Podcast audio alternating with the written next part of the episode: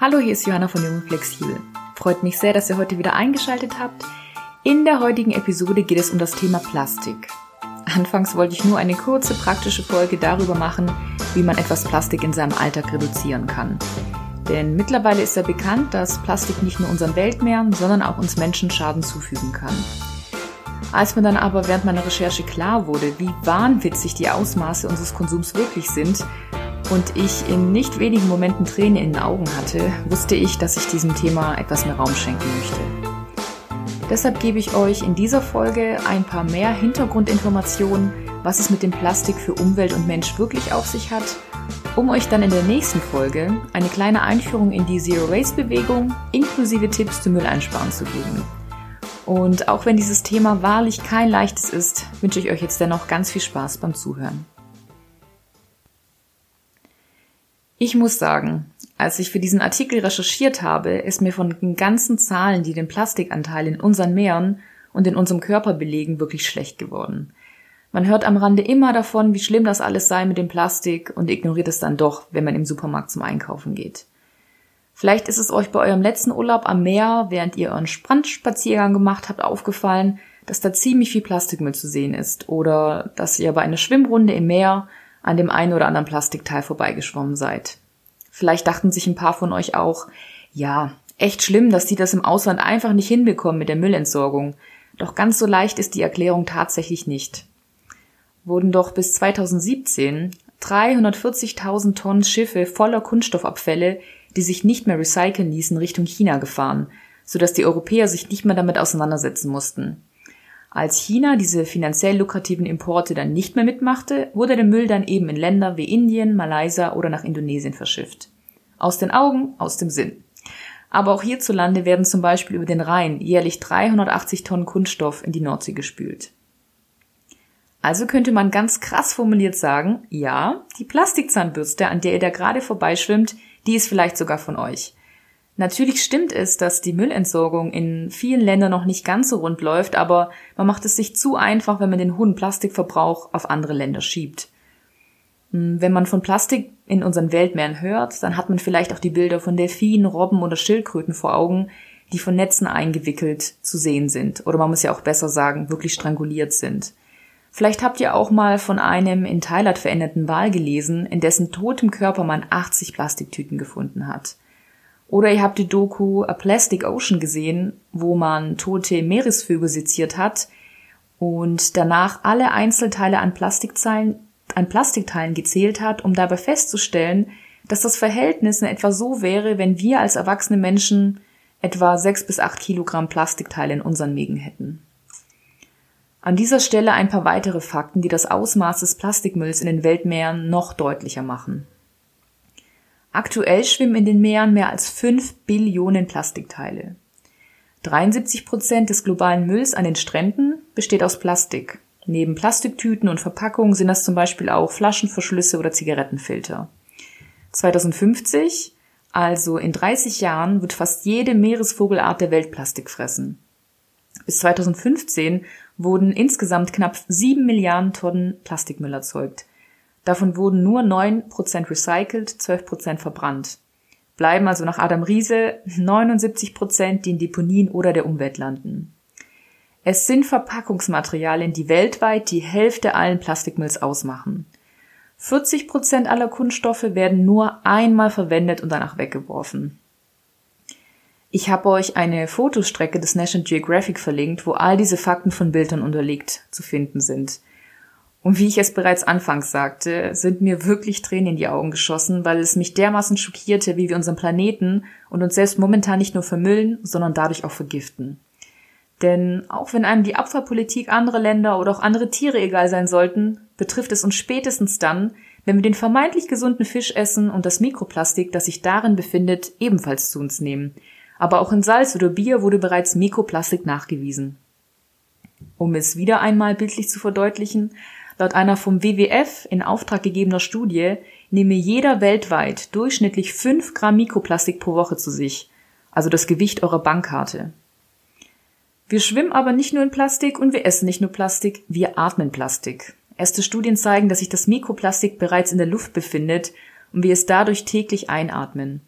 Eine der Hauptquellen dafür in Deutschland ist zum Beispiel der Abrieb von Auto- oder Lkw-Reifen, die in der Luft landen.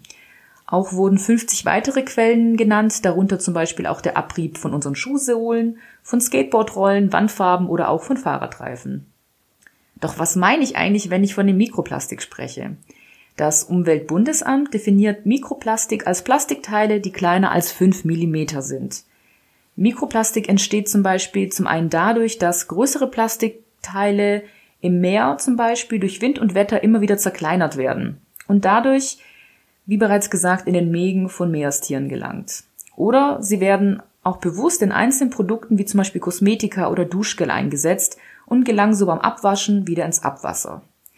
Die Ironie des Ganzen ist, dass vor allem auch Outdoor- oder Fließkleidung, die eigentlich dazu gedacht ist, die Natur zu genießen, sehr viel Mikroplastik enthält, das dann über die einzelnen Waschgänge, über das Abwasser in die Umwelt gelangt.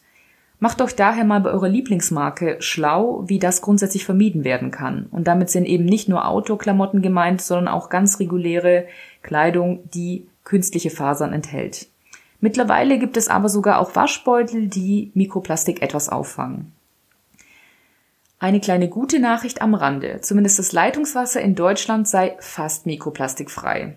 Die Kläranlagen filtern es so weit, dass man pro Liter Wasser nur durchschnittlich 2,5 dieser Mikroplastikpartikel findet. Zum Vergleich, in anderen Ländern findet man pro Liter etwa 100.000. Ist also schon ein gewaltiger Unterschied. Dennoch landet das Mikroplastik dadurch vielleicht nicht im ersten Strick in unserem Magen, aber wiederum im Klärschlang beziehungsweise im Dünger, den man dann für unsere Landwirtschaft nutzt. Ihr merkt also einen Kreislauf, der alle und alles betrifft. Warum aber die ganze Aufregung rund um dieses Mikroplastik? Über die gesundheitlichen Folgen von Mikroplastik für den Menschen scheiden sich aktuell tatsächlich die Geister. Das Bundesinstitut für Risikoforschung und auch die WHO sehen kurzfristig gesehen keinerlei Bedrohung. Jedoch kritisiert der Bund für Umwelt und Naturschutz, BUND, dass man noch nicht untersucht hat, oder untersucht habe, ob das Einatmen des Mikroplastiks vielleicht doch eine Bedrohung darstelle. Auch fehlen aktuell Langzeitstudien, die die Folgen für uns Menschen eindeutig belegen. Und ein Zeitartikel, der zwar sehr eindeutig Position dafür bezogen hat, dass die Folgen wirklich noch unklar sind und auch einen ganz guten Überblick über den aktuellen Forschungsstand gegeben hat, eben abseits der Panikmache, hat aber auch in einem Nebensatz erwähnt, dass man auch erst bei Asbest erst über eine Langzeitstudie herausfand, was es damit wirklich auf sich hat. Und da bin ich dann doch etwas stutzig geworden. Zudem sagt in diesem Kontext auch der Ökologe Christian Laforge, der mit seinen Kollegen und Kolleginnen an der Uni Bayreuth die chemischen und physikalischen Eigenschaften von Mikroplastik untersucht, dass es eben nicht in Anführungszeichen das Mikroplastik gäbe, da jeder Plastikartikel aus unterschiedlichsten Zusammensetzungen an Chemikalien besteht und Mikroplastik zusätzlich auch andere chemische Stoffe wie ein Magnet anzieht, was wiederum nochmals ganz, ganz unterschiedlich auf den jeweiligen Organismus wirken kann. Laforge spricht auch von der Möglichkeit, dass sehr, sehr kleine Teilchen vom Darmtrakt aus in das Gewebe dringen und dadurch zu entzündlichen Reaktionen bis hin zu Tumoren führen können. Wichtig ist hier auch zu sagen, dass an dem Forschungszweig des sogenannten Nanoplastiks seit kurzem auch nochmal etwas intensiver geforscht wird, um wirklich solche offenen Fragen klären zu können. Nanoplastik ist also wirklich nochmal kleiner als Mikroplastik. Gehen wir aber trotzdem ganz optimistisch davon aus, dass es mit dem Mikroplastik und auch dem Nanoplastik vielleicht gar nicht so schlimm ist. Dann bleiben aber immer noch die Weichmacher. Diese Weichmacher sind chemische Zusätze, die in Industrieplastik beigemischt werden. Wir finden sie zum Beispiel in PET-Flaschen, Plastikverpackungen für Käse, Fleisch oder andere Lebensmittel, die man so im Supermarkt findet, in Konservendosen, Frischhaltefolie, billigem Spielzeug, Badelatschen, Duschvorhängen, Babyzubehör und so weiter und so fort. Ihr merkt also, es gibt sie in fast allen Gegenständen, mit denen wir täglich zu tun haben. Zu den bekanntesten Weichmachern gehören die sogenannten Phthalate, die man zum Beispiel in PVC findet. Vielleicht kennt ihr den Geruch, der von Plastikgegenständen ausgeht. Genau hier handelt es sich in der Regel um diese Phthalate, da diese über Ausdünstungen abgegeben werden. Dann gibt es aber auch noch die Chemikalie Bisphenol A, kurz BPA, die oft zusammen mit Kunststoffen verwendet wird. Da sich in den letzten Jahren gezeigt hat, dass die Beigabe dieses Kunststoffs gesundheitsschädigend sein kann, wurde das bereits bei einzelnen Produkten verboten. Jedoch erfolgt das immer nur schrittweise und auch in jedem Land ganz, ganz unterschiedlich. Während Kanada dieses BPA in Babyflaschen schon 2008 verboten hat, galt dieses Verbot erst 2011 in Europa. Vielleicht ist euch der Vermerk BPA-freier bei einzelnen Produkten schon mal aufgefallen. Auch wurden Plastikdosen in Deutschland auf die Abgabe von Plastik hin getestet und haben hier tatsächlich ganz gut abgeschnitten, wie zum Beispiel auch die allseits bekannte Tupperware. Man sollte dennoch vermeiden, solche Behälter zum Beispiel in die Mikrowelle zu stellen, wenn man sein Mittagessen mal aufwärmt, und man sollte auch vermeiden, heiße Flüssigkeit hinzuzufügen. Denn dann nämlich könnten tatsächlich gefährliche Weichmacher austreten, die zumindest bei Tierversuchen Tumore, Hormonveränderungen oder auch eine beeinträchtigte Fortpflanzung zur Folge hatten. Interessant ist auch, dass man in einer repräsentativen Studie mit 600 Kindern in wirklich allen Urinproben Phthalate entdeckt hat. Die Toxikologin Dr. Marike Kolosser-Gehring, die beim Umweltbundesamt arbeitet, vermutet in diesem Kontext auch, dass die Abnahme der Spermienqualität, vor allem von jungen Männern, etwas damit zu tun haben könnte. Da es eben gerade die Phthalate sind, die eine solche Wirkung hervorrufen. Aktuell sind etwa 100 Phthalate im Industrieeinsatz, Grenzwerte gibt es aber immer nur für einzelne dieser Stoffe. Den dazugehörigen Beitrag der Wissenschaftssendung Quarks findet ihr zum Beispiel auch in den Show Notes. Dr. Kolosser-Gehring ist es auch, die in einem anderen Beitrag von Deutschlandfunk Nova sagt, dass man in jedem Durchschnittsdeutschen ohnehin zwischen 200 und 300 Schadstoffe finden kann und dass diese Phthalatwerte in unserem Körper daher jetzt noch kein Grund zur Panik seien sondern eben ein Preis, den wir für unsere moderne, angenehme Lebensweise in Kauf nehmen müssen. Und dass man, Gott sei Dank, durch seine Lebensweise aktiv etwas dafür tun könne, um solche Werte zu reduzieren. Was man an dieser Stelle sagen muss, weil das so formuliert vielleicht etwas zynisch klingt, das Umweltbundesamt arbeitet tatsächlich regelmäßig daran, die Wirkung dieser Stoffe auch nachzuweisen und wenn sie bedenklich erscheinen, werden sie in der Regel auch vom Markt genommen. Dennoch sind in der Forschung rund um Weichmacher und Co. noch sehr viele Fragen offen. Beispielsweise ist es so, dass die additive Wirkung, also das Zusammenspiel mehrerer Stoffe, die sich gleichzeitig im Körper befinden, noch nicht bekannt sind.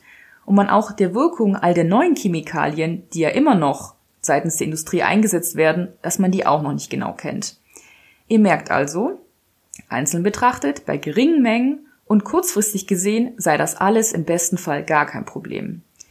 Mir bereitet es aber trotzdem Unbehagen, dass viele dieser Forschungsergebnisse noch ausstehen, dass es Hypothesen zu krebserregender Wirkung gibt und wir faktisch täglich mehreren Mikroplastikquellen, zum Beispiel über die Luft, unsere Nahrung und den Gegenständen, die uns täglich umgeben, ausgesetzt sind. Ich würde jetzt denken, Kleinvieh macht auch Mist und vielleicht denke ich da aber auch zu einfach oder auch zu naiv. Aber ich zumindest möchte nicht so lange warten, bis die Langzeitwirkungen klar sind und werde im besten Fall positiv überrascht. Und etwas, was mich auch wirklich wütend macht, ist, dass sich solche Grenzwerte immer nur sehr, sehr langsam ändern, obwohl es bereits erste Anzeichen von gesundheitsschädigen Wirkungen gibt. Beispielsweise lag der Grenzwert für BPA 2007 noch bei 10 Mikrogramm pro Tag. Zwischenzeitlich ging der Wert dann auf 50 Mikrogramm hoch, da man eine von der Chemieindustrie finanzierte Studie als Basis genommen hat. Dann aber wurde der Wert nach einer Revision, weil das einem irgendwie komisch vorkam, 2015 auf 4 Mikrogramm pro Tag gesenkt. Sowieso frage ich mich in diesem ganzen Kontext, sollte die Beweispflicht nicht andersherum sein? Sollte man nicht erst zeigen, dass etwas gesund erhält und erst dann die Erlaubnis für den Markt geben? Hier fühle ich mich als Verbraucherin, um ehrlich zu sein, ziemlich hintergangen, fast wie so ein lebendiges Versuchsobjekt. Andererseits stimmt mich die Macht von uns Verbraucherinnen auch sehr positiv, denn so ist zum Beispiel das Bewusstsein für Mikroplastik in Kosmetika so stark angestiegen, dass Hersteller dieses bei vielen Produkten herausgenommen haben, um eben keinen Marktnachteil verzeichnen zu müssen. Kritisch nachfragen und auf ökologische Alternativprodukte umzusteigen hat also doch einen positiven Effekt. Und wie wir weiterhin unsere Macht nutzen können, das hört ihr in der nächsten Folge. Und mit diesem Cliffhanger beende ich auch schon diesen Podcast rund um das Thema Plastik. Wir hören uns dann ganz bald wieder. Stay safe. Ich hoffe sehr, dass euch diese Folge gefallen hat und vor allem auch nachdenklich gestimmt hat. Kennt ihr sonst noch Studien, die die Wirkung von Plastik nachweisen oder wie steht ihr ganz grundsätzlich zu der ganzen Thematik?